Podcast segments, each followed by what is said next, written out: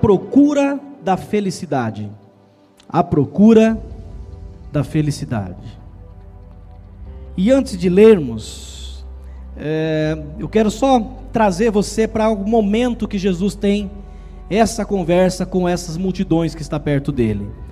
Jesus ele é batizado no início do seu ministério. Logo após ser batizado, ele é levado pelo Espírito ao deserto e ele passa 40 dias em jejum no deserto. Certo? 40 dias. Tem neguinho que não consegue jejuar um café da manhã já está chorando, né? Jesus ficou 40 dias no deserto jejuando. No fim dos 40 dias, o diabo foi lá tentar ele. Ah, tá com fome, transforma essas pedras em pães. Você conhece a história. Jesus venceu as tentações, passou por aquele momento, e quando ele sai dali, ele passa a pregar, ele vai iniciar propriamente dito o seu ministério. E o fim do capítulo 4, nós estamos no capítulo 5. O fim do capítulo 4 fala que Jesus estava ensinando, estava curando os enfermos, é, libertando os cativos, os endemoniados, atormentados. E aí no final ainda fala: e muitas multidões vinham da Galiléia, Decápolis e tanta outra região ali. Então Jesus agora vai sentar no monte e é a primeira grande mensagem de Jesus depois do seu início de ministério. É a primeira vez que ele se vê diante de uma grande multidão e é a primeira grande mensagem, o primeiro grande sermão que Jesus vai trazer para aquelas multidões. E Jesus vem e traz na sua primeira mensagem o tema as bem-aventuranças. E bem-aventurado é, quando você ver esse termo na Bíblia, bem-aventurado significa muito feliz. Muito feliz é aquele que, e aí ele descreve. Então, Jesus, na sua primeira mensagem para uma multidão, o tema dela foi sobre a felicidade, tamanha importância que ele dá para a nossa vida nesse tempo aqui. Amém, queridos? Então, Mateus 5, agora, então, a partir do verso 1 até o verso 12, Jesus diz assim: Vendo as multidões, Jesus subiu ao monte e se assentou. Seus discípulos aproximaram-se dele e ele começou a ensiná-los, dizendo: Bem-aventurados os pobres de espírito, pois deles é o reino dos céus. Bem-aventurados os que choram, pois eles serão consolados. Bem-aventurados os humildes, pois eles receberão a terra por herança. Bem-aventurados os que têm fome e sede de justiça, pois serão satisfeitos. Bem-aventurados os misericordiosos, pois obterão misericórdia. Bem-aventurados os puros de coração, pois verão a Deus. Bem-aventurados os pacificadores, pois serão chamados filhos de Deus. Bem-aventurados os perseguidos por causa da justiça, pois deles é o reino dos céus. Bem-aventurados serão vocês quando por minha causa os insultarem, os perseguirem e levantarem todo tipo de calúnia contra vocês. Alegrem-se e regozijem-se, porque grande é a sua recompensa nos céus, pois da mesma forma perseguiram os profetas que viveram antes de vocês. Até aqui, a procura da felicidade. Você sabe que esse tema, na verdade, é o tema de um filme muito bom, inclusive, é, do, com o ator Will Smith. Né? Quem não assistiu ainda, eu super indico para você assistir esse filme, A Procura da Felicidade, que é realmente um filme fantástico, maravilhoso, inclusive baseado em fatos reais, onde o papel do Will Smith ele passa o filme inteiro uma labuta, uma dificuldade, a mulher vai embora, ele tenta ser vendedor, não dá certo enfim, ele entra é, para concorrer uma vaga numa grande empresa que seria uma virada na vida dele. E para concorrer essa vaga, ele passa por poucas e boas. Enfim, vale muito a pena assistir esse filme do Will Smith, A Procura da Felicidade. Mas a verdade é que todo ser humano vive à procura da felicidade. Todo ser humano. Todos nós queremos ser felizes. E geralmente essa procura pela felicidade do ser humano, ela está baseada em três fontes. Três fontes. A primeira delas é a satisfação pessoal, baseado no que chamamos de engajamento, que é aquela profundidade de envolvimento entre a pessoa e a vida que ela se propõe a ter. Então a pessoa ela se engaja, por exemplo, quando ela encontrou uma profissão que lhe fala assim: "Poxa, legal. Eu acho que eu tenho um caminho aqui". E ela e essa pessoa então passa a se engajar nessa luta, nessa busca, doando-se por inteiro é, na sua profissão. Isso também acontece no romance.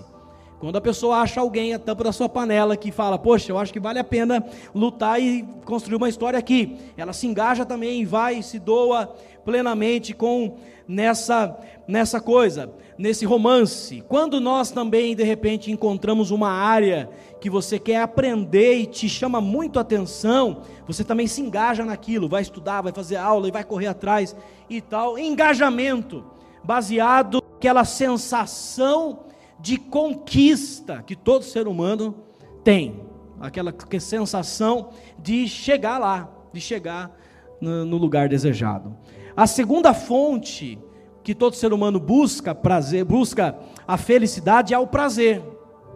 É no prazer, aquela sensação causada em nossas emoções, em nosso corpo, quando ouvimos uma bela música e começamos a dançar, né, Vivian?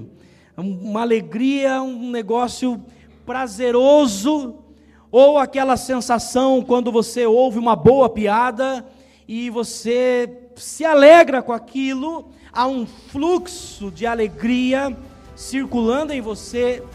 Isso também pode ser ativado quando passamos bons momentos com amigos ou com a própria família, independente do lugar e das condições, mas você passa um tempo de bate-papo, de legal, e você fala, puxa, aquela sensação de se sentir bem, isso também é, é visto no prazer que o próprio sexo nos oferece, e por que não dizer, no prazer de comer um bom chocolate. Ah, como é bom comer um chocolate, né? e ter aquelas sensações maravilhosas que um chocolate, maravilhosas, né? Que um chocolate nos proporciona. Ou oh, coisa boa é comer, né, gente? Coisa boa demais é comer. E o prazer é fácil de identificar nas pessoas, porque você vê no, nos olhos da pessoa, você vê no rosto da pessoa que ela está sentindo prazer naquilo, naquilo que ela está fazendo. Há um distúrbio aqui também, porque geralmente a sociedade que a gente vive corrida, ela leva muitas vezes a gente a querer o prazer imediato.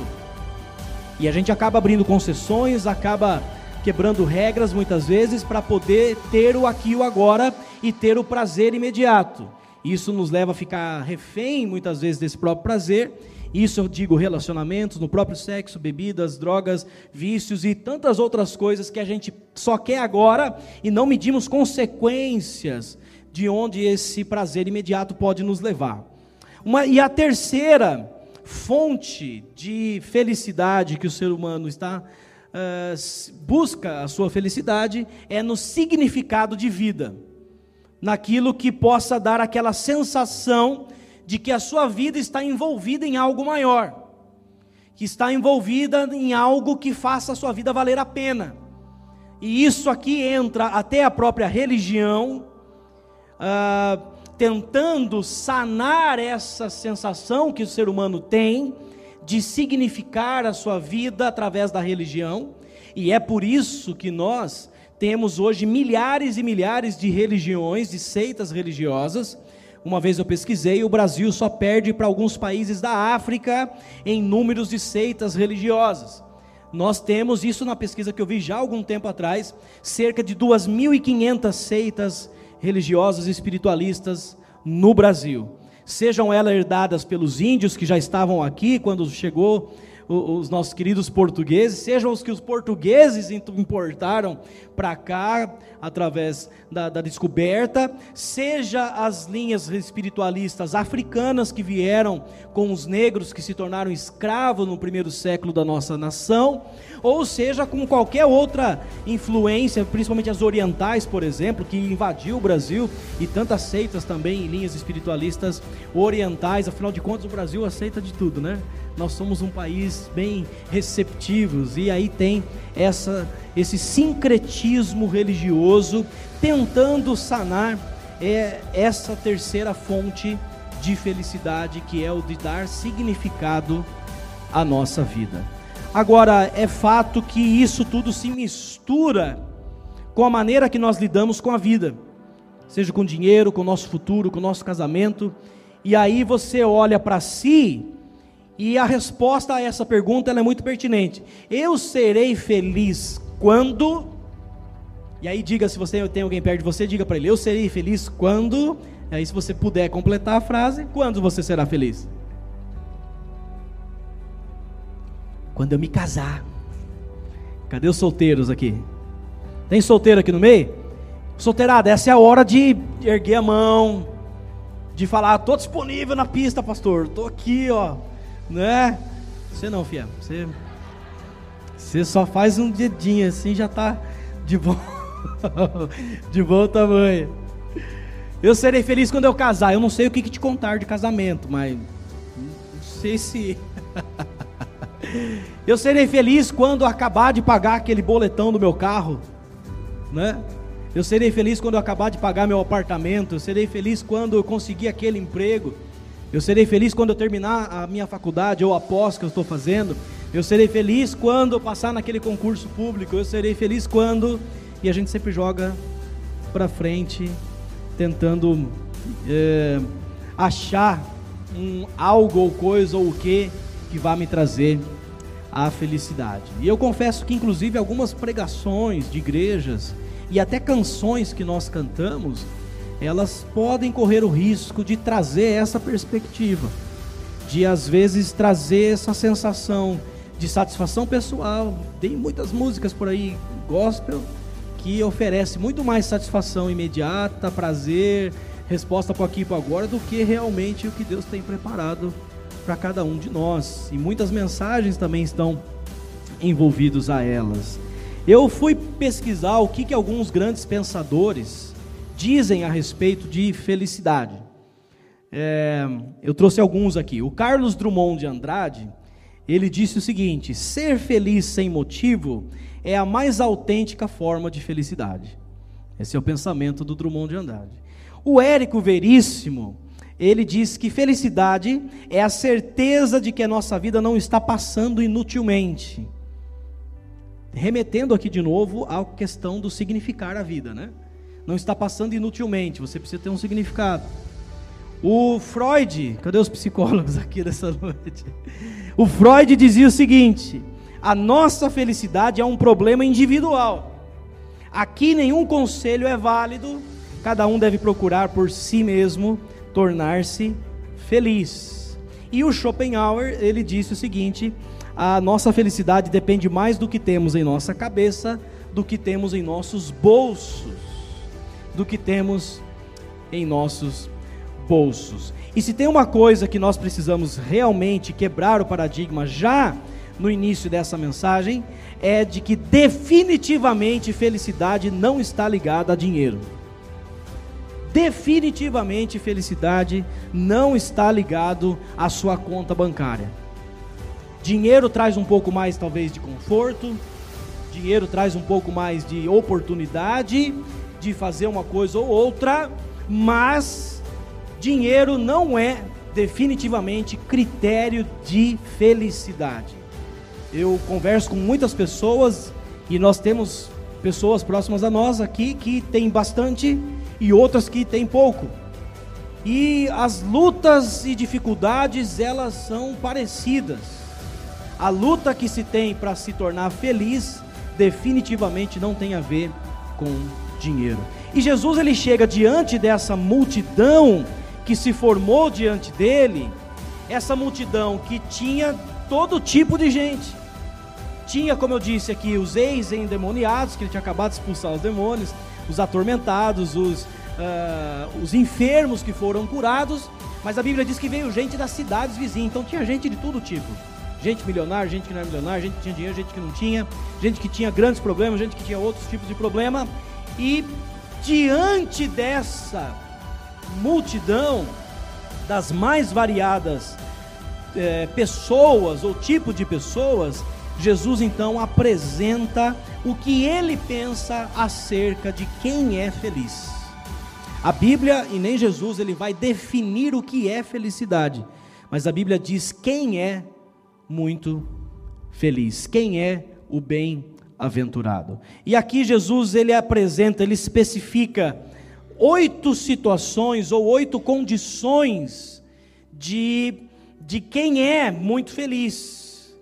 E para cada uma dessas especificações, Jesus faz uma promessa, ele apresenta uma recompensa para cada uma dessas apresentações. E eu já disse aqui, quando eu preguei há três semanas atrás a respeito da ansiedade, que eu fico chocado quando eu olho o capítulo 5, 6 e 7 de Mateus. Se você quiser ficar chocado em como você vê a vida, leia Mateus 5, 6 e 7, porque você vai ver como Jesus vê a vida.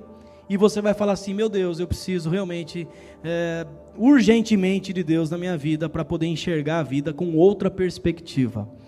E aqui, Jesus, diferente do que qualquer grande pensador faria, nos apresenta então o que ele pensa, o que ele acha sobre quem é muito feliz. Fala, pergunta para o irmão do seu lado, quer ser muito feliz? Pergunta para ele. Então chacoalha ele agora e fala assim: se prepara aí agora, irmão.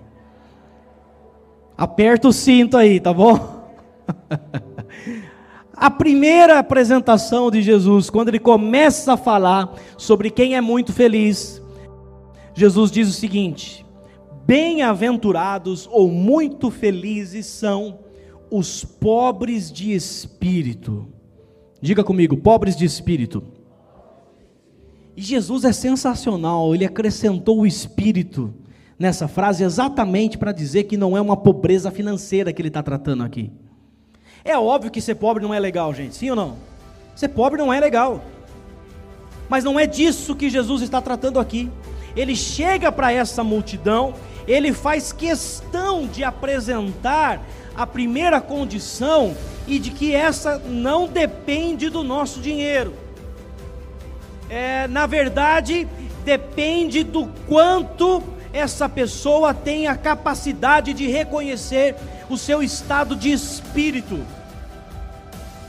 É a capacidade que nós temos de olhar para dentro de nós e vermos o quão carentes nós somos de Deus.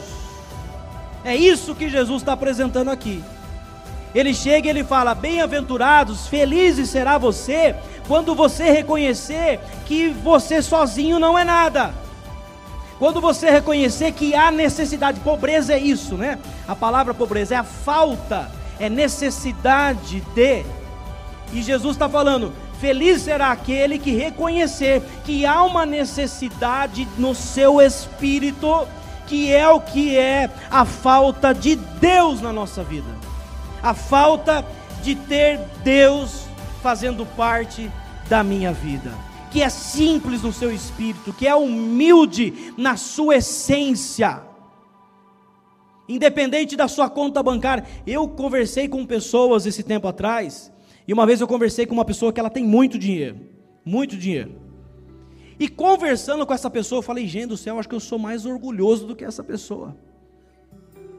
Mais orgulhoso que essa pessoa. Uma pessoa generosa, uma pessoa de coração assim fantástico. Em contrapartida, eu já trabalhei de servente pedreiro em determinado momento da minha vida, e eu pude encontrar um serventado assim, bem orgulhosos por aí, bem cheio de marra.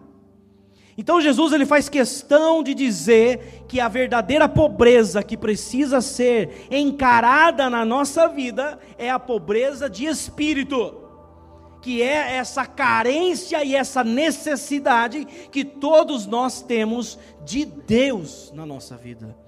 E ele faz uma promessa, a recompensa que ele fala, que ele oferece para aqueles que se enquadram nessa pobreza de espírito, ele diz: deles é o reino dos céus. Deles é o reino dos céus. Aquele que tem condição de reconhecer a sua necessidade de Deus, tem como maior herança o próprio reino dele, o próprio reino dos céus. Jesus segue, e na segunda coisa que ele fala, ele choca ainda mais. Porque ele chega agora e ele diz: Bem-aventurado, muito feliz são os que choram. São os que choram. E você vai concordar comigo que isso não parece ser algo que combina.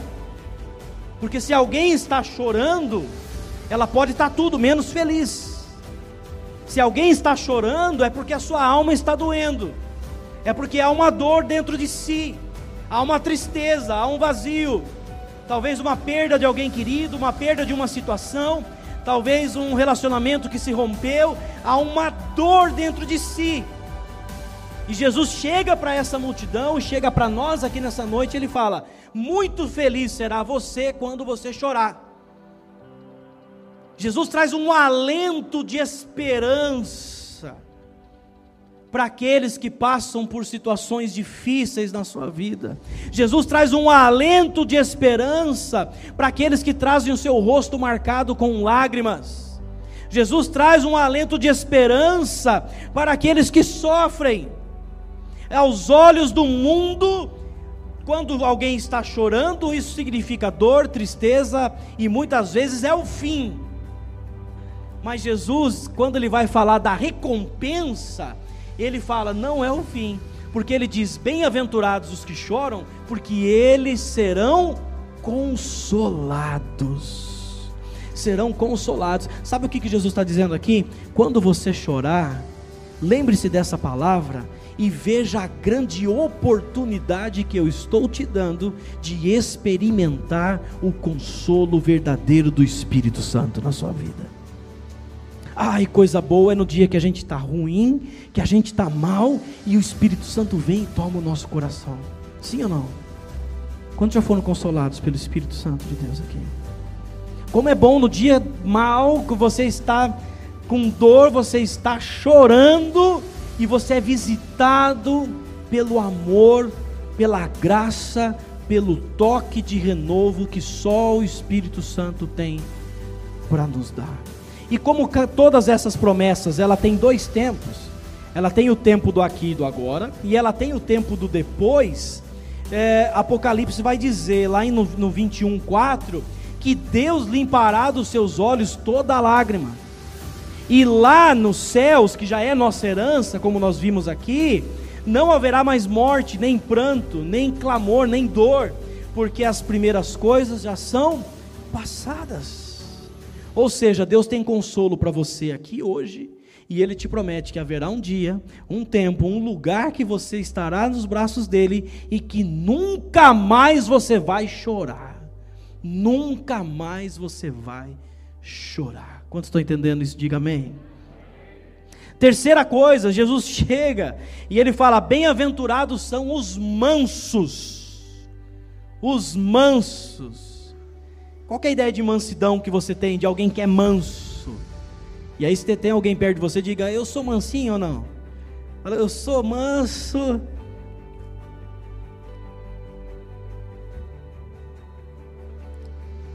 O que, que é esse manso que Jesus está dizendo aqui?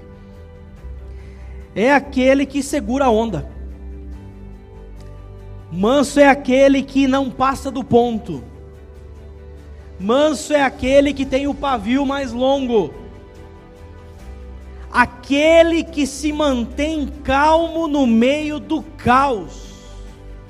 Você fala, danou, pastor, já era, lascou, vou fechar essa Bíblia e vamos embora. Já deu para mim. eu, eu não, para mim não, porque eu sou um cara super manso.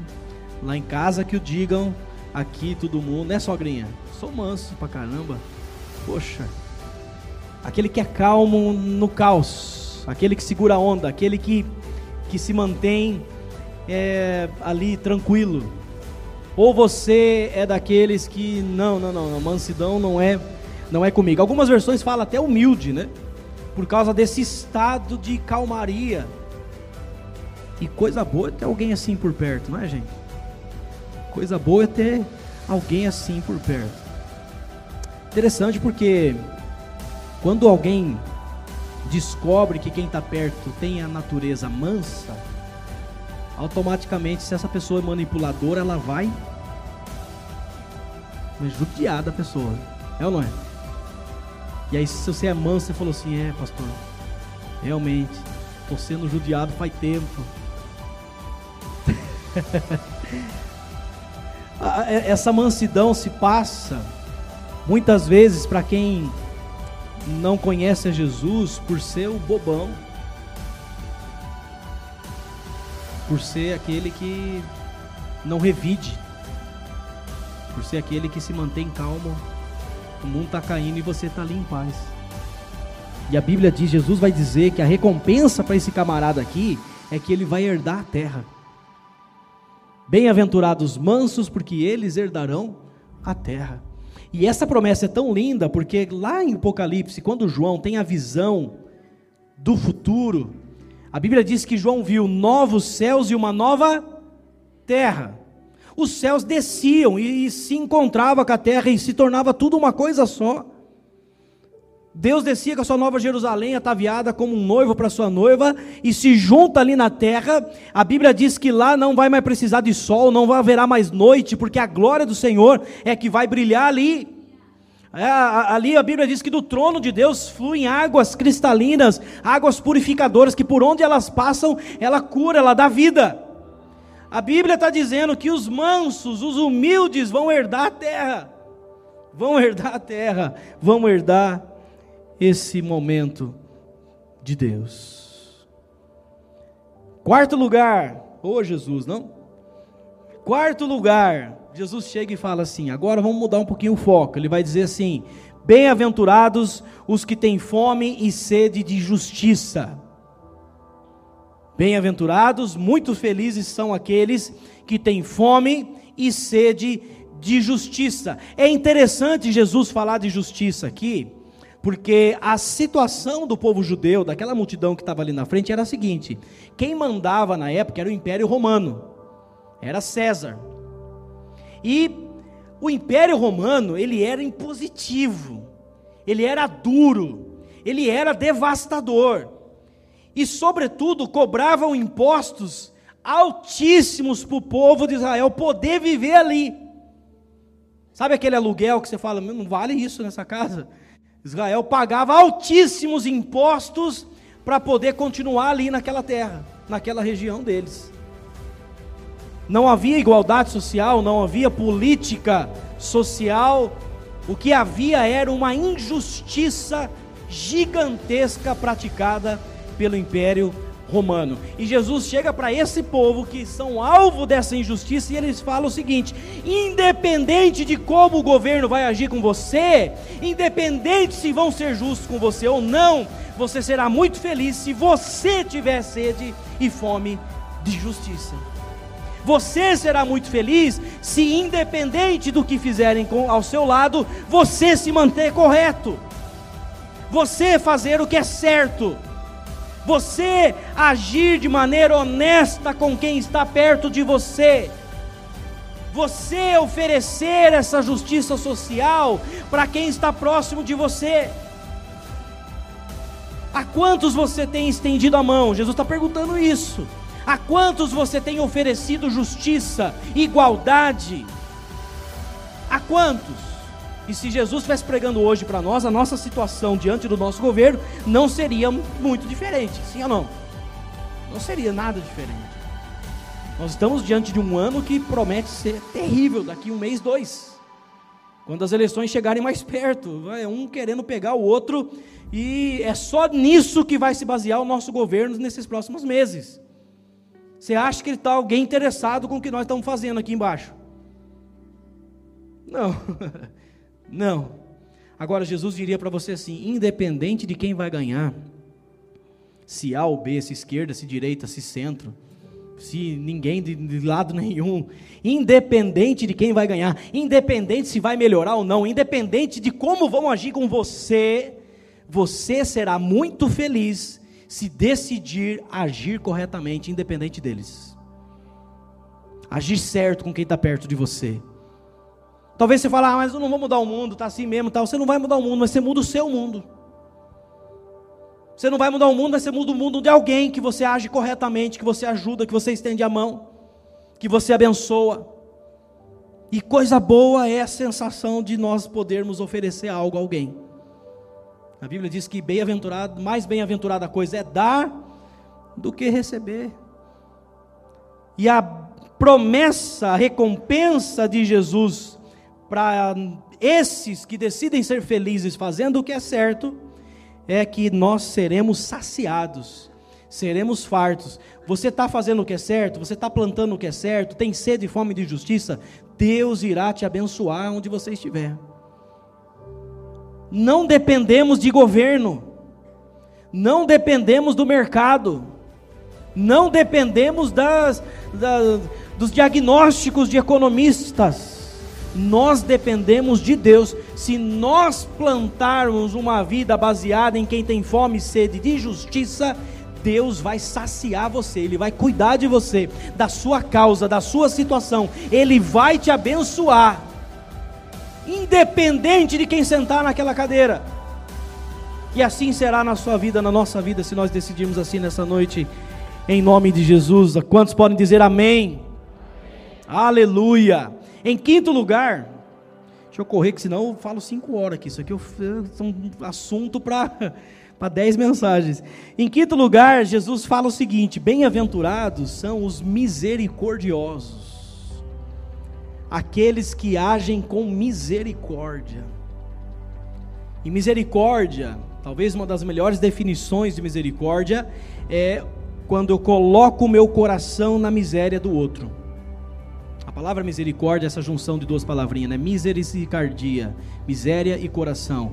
E nós temos a capacidade de agir nos compadecendo do outro, a ponto do meu coração ser envolvido na miséria dele. Eu sinto a dor dele, eu sinto a dificuldade que ele está passando, eu sinto pelo que ele está passando,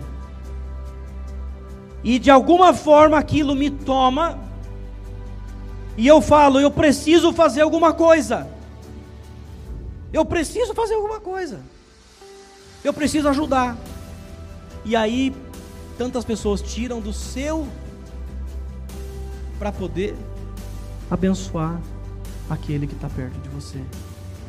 Agir com misericórdia é isso. E a Bíblia diz, Jesus dizendo que os misericordiosos também alcançarão misericórdia. No dia que o ciclo da vida virar e você precisar de misericórdia, Deus promete que Ele vai sustentar você, que a misericórdia vai chegar até você, até a sua vida, até a sua casa, até a sua situação. Bem-aventurado será você, se for misericordioso. Sexto lugar, Jesus vai complicando o negócio, está ficando cada vez mais complicado aqui, porque ele chega agora e ele fala: Bem-aventurados são os puros de coração, puros de coração. E não existe uma definição melhor do que entender o puro de coração, que é aquele que consegue enxergar a vida é, da maneira que ela é bela. Aquele que consegue muitas vezes deixar a malícia da vida de lado. Que no seu coração, sabe aquela pessoa que, que perto de você que às vezes até tem dificuldade em entender uma piadinha de duplo sentido? A pessoa demora porque às vezes há uma inocência na sua simplicidade, na sua pureza, no seu coração, há uma beleza de bondade no coração da pessoa, e mais uma vez seremos taxados de bobões, quando assim praticarmos, quando a nossa volta é, fala assim, oh, mas você demora para entender mesmo, hein? Que coisa, você é lerdo mesmo, hein? E Jesus fala assim: viu? Não deixa isso contaminar o seu coração, não. Porque o que mais nós temos hoje em dia são ataques para destruir essa pureza no nosso coração. Nossos pensamentos, nosso coração, ele gira em torno das impurezas da vida. Isso em todos os aspectos. Nós somos atacados pela mídia, pela TV, pelas redes sociais, por tudo, pela nossa própria natureza pecaminosa. E Jesus fala: quando se encontra alguém que é assim, puro de coração, existe uma promessa: que eles verão a Deus. Eles verão a Deus. Jesus segue dizendo agora, no, em sétimo lugar: Bem-aventurados os pacificadores, Repita comigo: pacificadores. Diga promotores da paz. E aí eu te pergunto: você é da paz? Ou você é daquele que joga gasolina no negócio para ver se pega mais fogo ainda? Quem é você nessa história? Você promove a paz ou você joga mais fogo no negócio ainda? Pergunta para quem está do seu lado: quem é você nessa história aí? Promotores da paz. Interessante porque Jesus ele faz a, a recompensa para os pacificadores, para os promotores da paz. Ele diz que eles serão chamados de filhos de Deus. É, é como que se Jesus estivesse dizendo assim para a multidão: gente, se tem uma coisa que as pessoas aí fora vão identificar Deus na sua vida, é quando vocês forem promotores de paz.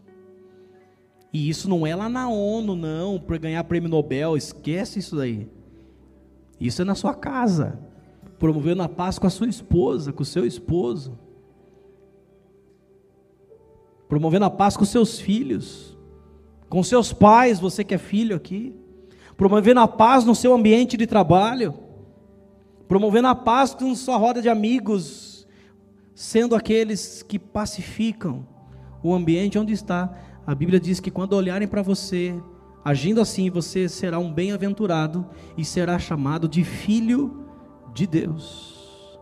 E Jesus ainda encerra dizendo em oitavo lugar: Bem-aventurados os perseguidos. E ele completa a ideia de perseguido dizendo: quando forem insultados, caluniados por causa de mim, por causa de Jesus.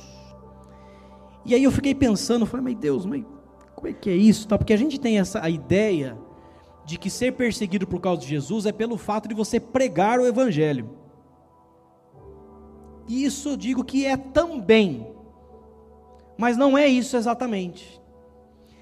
Ser perseguido por causa de Jesus é quando você se vê diante de uma situação e você tem a oportunidade de fazer o jeitinho brasileiro, você tem a oportunidade de fazer o que é politicamente correto, e você tem a oportunidade de fazer o que a Bíblia te manda fazer. E aí você pensa: o que, que eu vou fazer? Vou fazer igual todo mundo, que é o, o jeitinho brasileiro. Vou fazer o politicamente correto, que às vezes aparenta, ser algo bom para o outro, mas é falso. Ou eu vou decidir obedecer a Jesus e fazer o que a palavra de Deus me diz para fazer.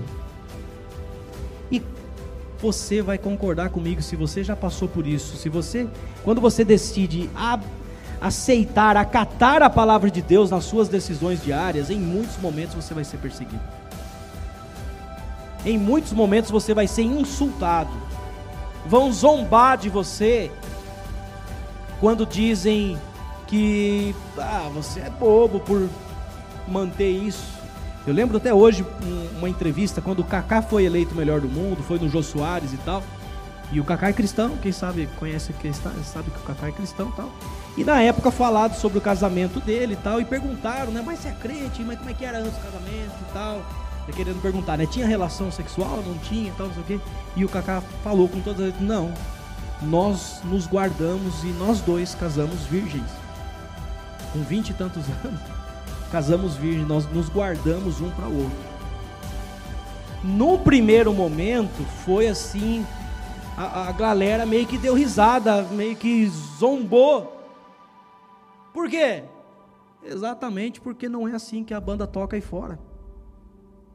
Depois, no final, o Jô Soares, por, talvez por politicamente correto, levou o povo a entender, tá vendo, gente? Mas é algo bom, isso aqui é algo legal.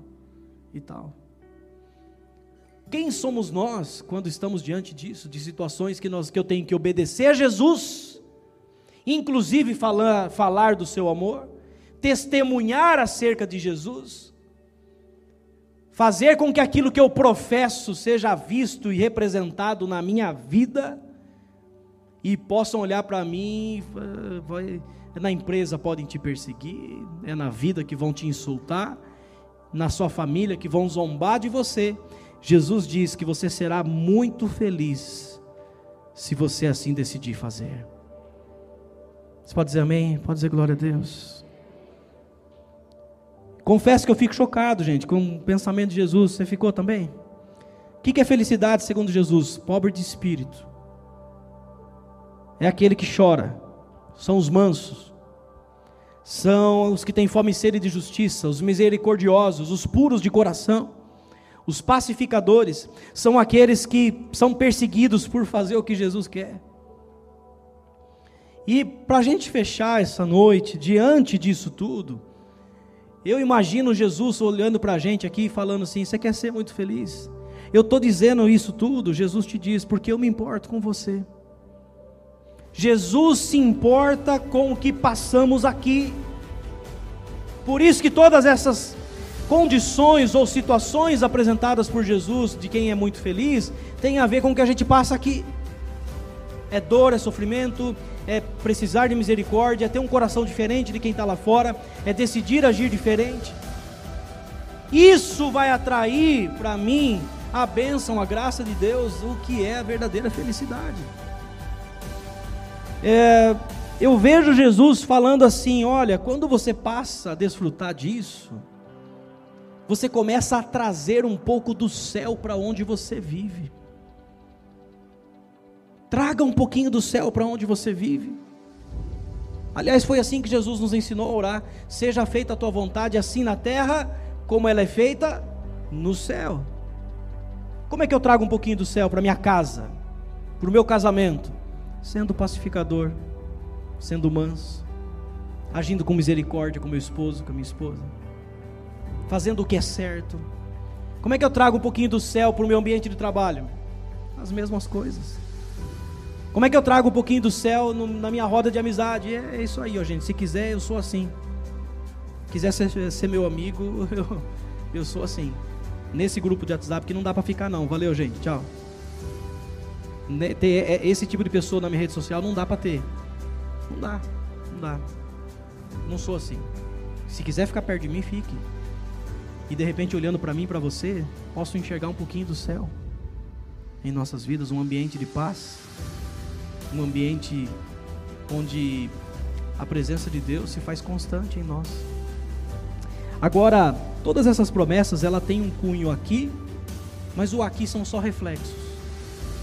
Porque nós temos que viver o aqui e agora com os olhos na eternidade.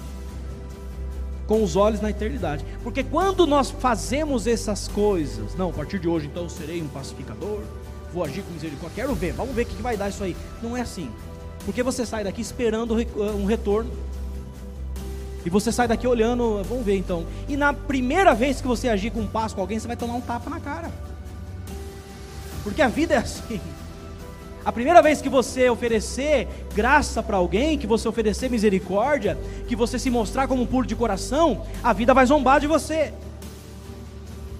Ainda que Deus te abençoe e te recompense nesse tempo, presta muita atenção nisso ainda que Deus te abençoe e te recompense aqui nesses dias, e Ele assim faz porque Ele te ama, a nossa recompensa não é aqui. A nossa recompensa é nos céus, é na eternidade. É na eternidade. Viva o aqui e o agora com a perspectiva do que está refletindo lá. Se você faz algo aqui e quer receber o reconhecimento, a recompensa aqui, o seu galardão, a sua já é aqui. Agora, quando nós olhamos para a nossa vida aqui, e a gente sabe que a nossa ação nessa vida reflete do que será eternamente, a perspectiva muda. Paulo, quando ele vai apresentar a, a, a eternidade, ele fala em 1 Coríntios 2, 9 nem olhos viram, nem ouvidos ouviram, e nem jamais penetrou em coração humano o que Deus tem preparado para aqueles que o amam. E muitos usam esse texto para dizer no aqui e no agora. Tudo bem que Deus tem sim surpresas para você, amém? Eu creio que Deus nos surpreende. Deus tem um renovo para você amanhã, em nome de Jesus. Profetizo sobre a sua vida. Eu profetizo sobre os seus negócios, sua empresa, sobre os seus relacionamentos, que Deus tem surpresas boas para você lá. Mas Paulo está dizendo aqui que existe um nível de vida que não vai chegar a ser visto aqui. Nenhum olho viu.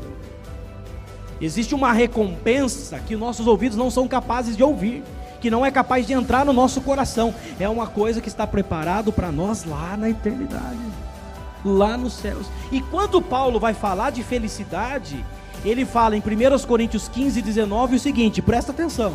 Se você está anotando, marca esse versículo, 1 Coríntios 15, 19.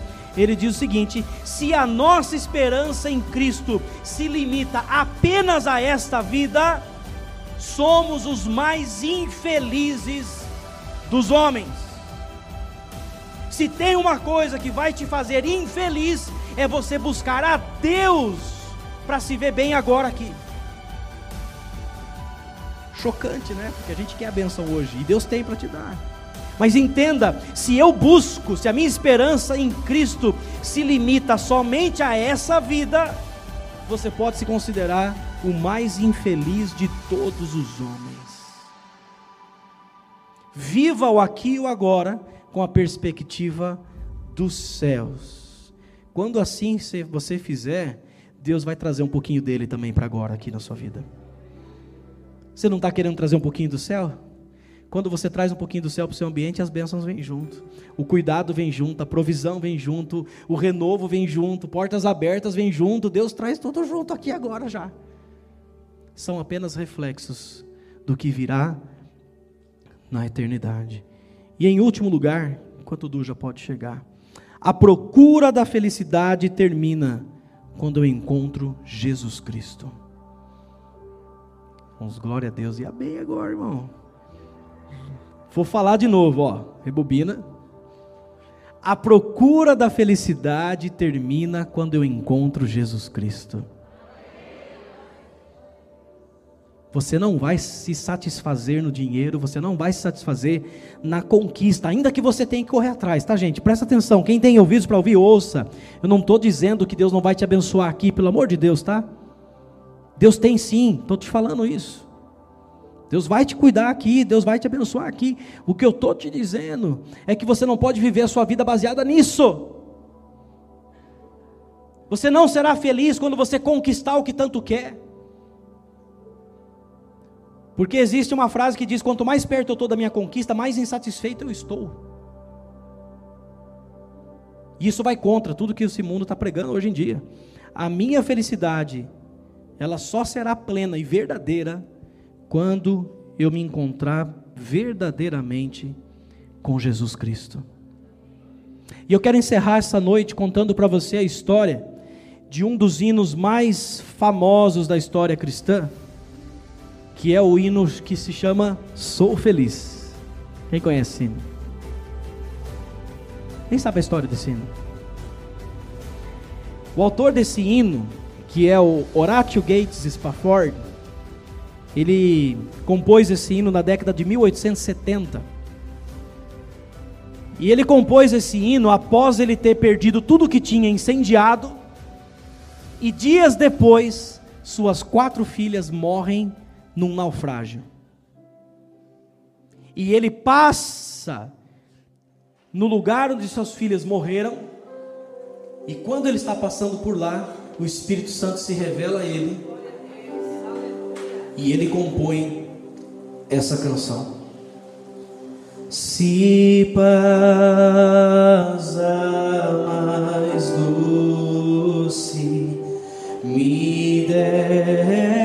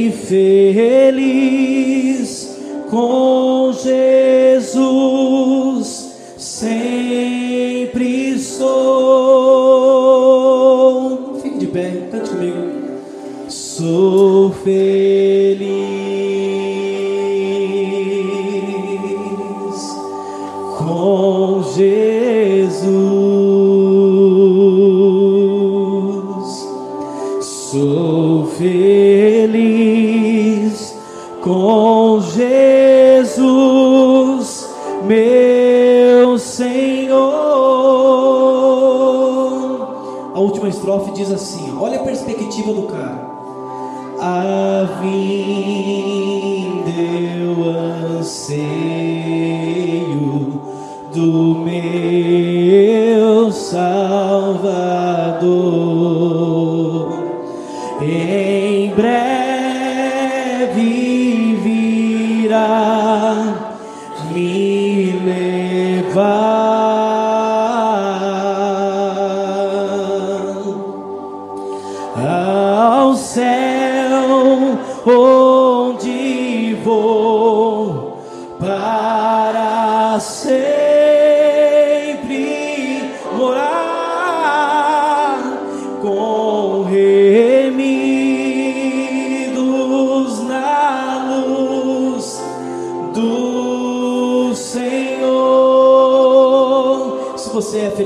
suas mãos, cante comigo, diga: Sou feliz.